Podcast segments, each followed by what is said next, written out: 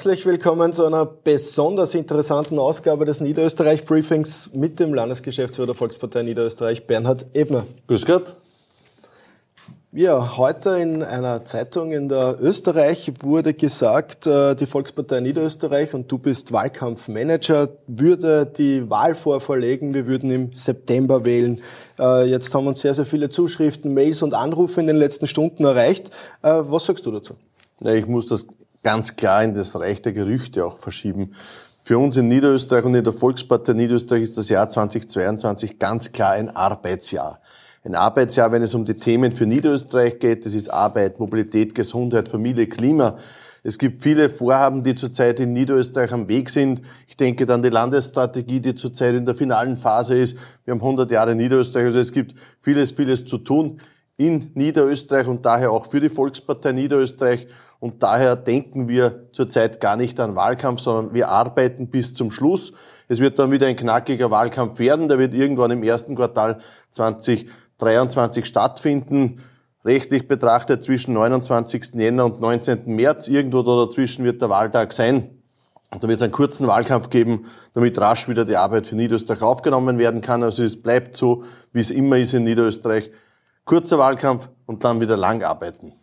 Äh, jetzt abgesehen davon, dass ich meinen Sommerurlaub wahrscheinlich verschieben müsste, äh, solche Gerüchte kommen ja nicht von ungefähr. Wie glaubst du oder auf welchem Weg glaubst du, kommt so ein Gerücht in die Österreich? Naja, Gerüchte gibt es immer, gerade ein Jahr vor einer Wahl sind Gerüchte einfach an der Tagesordnung.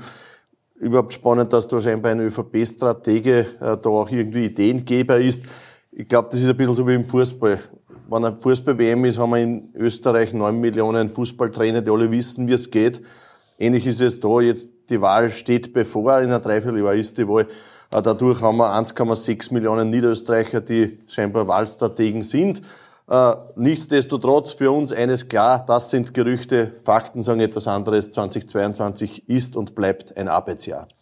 Äh, jetzt muss ich die gleich korrigieren. 2022 bleibt für fast ganz Niederösterreich äh, ein Arbeitsjahr, weil es äh, gibt ja am Wochenende eine Wahl und eine weitere große Stimmt. Wahl ist in Krems auch noch. Was sagst du da dazu? Stimmt. Es ist auf der einen Seite kommenden Sonntag Gemeinderatswahl in Billigsdorf, wo ja die Volkspartei wieder geeint antritt im Billigsdorf, um den Bürgermeister hier wieder zurückzuerobern.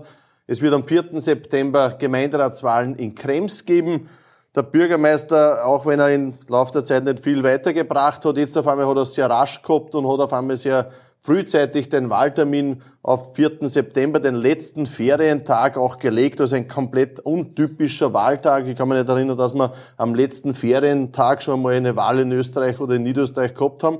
Nichtsdestotrotz, wir sind vorbereitet, wir sind aufgestellt, wir haben jetzt unseren Spitzenkandidaten gestern auch medial präsentiert, den Florian Kammleitner, ein junger, dynamischer, der es wissen möchte, der in Krems aktiv ist, der in Krems verwurzelt ist und jetzt auch für uns als Volkspartei Niederösterreich als Spitzenkandidat auch ins Rennen gehen wird. Er wird dafür sorgen, dass in Krems frischer Schwung jetzt einkehrt. Unsere Landeshauptfrau hat das Jahr 2022 mit einem Pflegeschwerpunkt begonnen, ein Niederösterreich-Paket auch vorgelegt.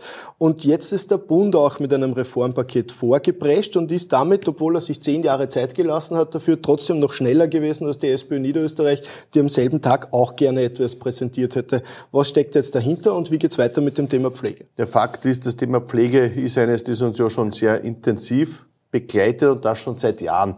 Es war im Jahr 2006, wo unser Sozialsprecher, der Toni Erber, schon das erste Mal einen Resolutionsantrag im Landtag auch eingebracht hat, der auch mit der SPÖ damals auch beschlossen wurde. Und seitdem hat es ganz, ganz viele Entwicklungen gegeben.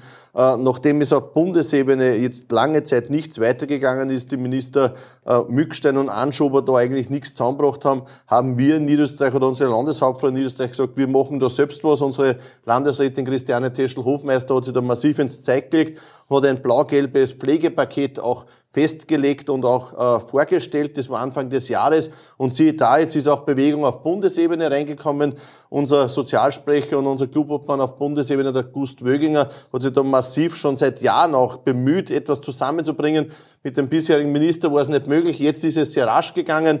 Und siehe da, es ist ein sehr umfangreiches Pflegepaket auf Bundesebene auch beschlossen worden auch sehr, in sehr vielen Bereichen mit einem blau-gelben Anstrich, das muss man ganz klar so sagen. Vieles, wo wir in Niederösterreich Vorreiter waren, sei es jetzt bei der, bei der Unterstützung für die äh, in Pflegeausbildung Stehenden oder sei es, wenn es darum geht, mehr Gehalt auch auszuzahlen, ist auf Bundesebene jetzt auch angekommen, wurde auch umgesetzt. Es sind auf, im Wesentlichen 20 Maßnahmen in drei Schwerpunkten. Einerseits für die im Pflegeberuf arbeitenden Menschen. Da gibt es einige Verbesserungen. Das zweite ist für die in der Ausbildung stehenden und was die Ausbildung betrifft. Und das dritte ist dann natürlich auch für die zu Pflegenden in allen drei Ebenen gibt es Verbesserungen. Ein blau-gelbes Pflegepaket zu Beginn des Jahres, jetzt ein Bundespflegepaket, was da noch eines draufsetzt. Also ich glaube, das ist wirklich ein großer Wurf, eine Milliarde Euro, die da investiert werden. Und ich glaube, es ist gut so, weil es zeigt eines, dass bei uns in Niederösterreich und auch in Österreich die Pflege jetzt wieder ganz oben steht. Es ist so, dass ja auch die anderen Parteien ja auf diesen Weg auch begrüßen. Es war der, einerseits der Caritas, Präsident Landau, es war der äh, Samariterbund äh, Geschäftsführer auf Bundesebene, das ist ja der Clubobmann der SPÖ Niederösterreich, der Reinhard Hunsmüller. All diese haben das Paket auch begrüßt, sagen, es ist gut, dass es jetzt ein Paket gibt, ein gutes Paket gibt und das muss jetzt umgesetzt werden. Also ein breiter Konsens auch für das Pflegepaket, das im Miteinander auch scheinbar jetzt auch auf Bundesebene hoffentlich auch durchgesetzt wird.